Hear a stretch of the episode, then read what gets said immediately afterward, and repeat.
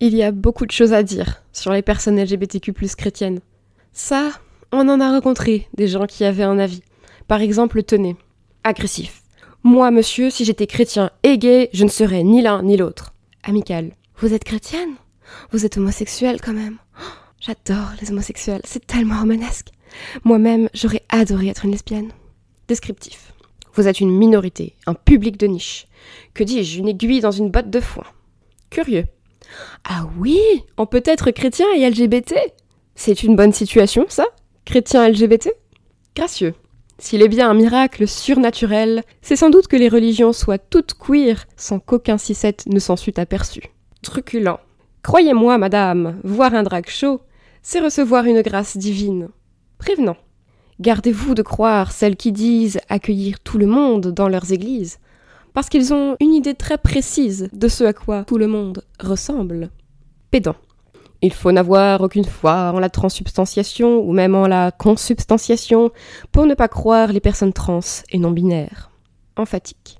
Nul ne saura jamais ce que l'Église aurait été sans les femmes et les LGBTQ+, parce qu'elles ont toujours été son avenir. Dramatique. Dieu est une drag queen noire.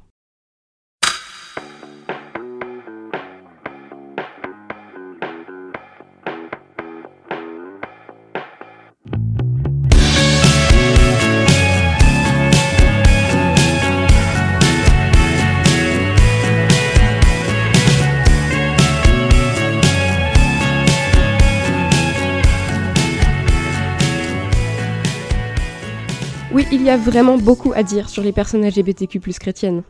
Nous avons beaucoup à dire. Parce que ce n'est pas aux autres de parler pour nous ou de nous. Moi, c'est Clémence. Je suis de la génération que les associations LGBTQ attendaient. Je suis l'un des enfants de celles et ceux qui ont défilé sous les drapeaux de la manif pour tous. Les enfants de ces chrétiens chrétiennes qui ont grandi en entendant un papa, une maman, on ne ment pas aux enfants. Et à qui, en fin de compte, on a menti en répétant que l'homosexualité et la transidentité n'existaient pas vraiment, que nos couples non plus d'ailleurs n'existaient pas vraiment, et que nos familles ne seraient jamais reconnues. Je suis de celles dont Paul B. Preciado demandait, dans sa tribune du 14 juillet 2013, Qui défend l'enfant queer? Qui défend les droits de l'enfant différent? Le droit du petit garçon qui aime porter du rose? De la petite fille qui rêve de se marier avec sa meilleure amie? Qui défend les droits de l'enfant à grandir dans un monde sans violence? Ni sexuelle, ni de genre. L'année suivante, le 14 février 2014, Paul B. Preciado écrivait dans une autre tribune Je voudrais dire à ses enfants La vie est merveilleuse. Nous vous attendons, ici. Nous sommes nombreux. Nous sommes tous tombés sous la rafale. Nous sommes les amants aux poitrines ouvertes. Vous n'êtes pas seuls. Aujourd'hui, en 2022, nous avons grandi et nous avons bien reçu le message. J'ai créé ce podcast pour mes adelphes croyants, croyantes et LGBTQ, pour vous dire à mon tour que nous ne sommes pas seuls, que la vie est merveilleuse et surtout qu'il n'y a rien de tel que l'amour. Avec chaque mois un, une nouvelle invitée, queer et croyant croyante, nous réfléchirons à ce que c'est l'amour queer. Parce que c'est là que ça cloche, non?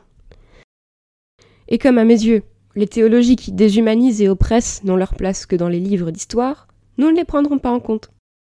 Nous nous mettrons donc en quête de l'amour qui fait du bien, l'amour qui devine la dignité de l'autre, l'amour qui respecte l'humanité de chacun chacune à tout instant.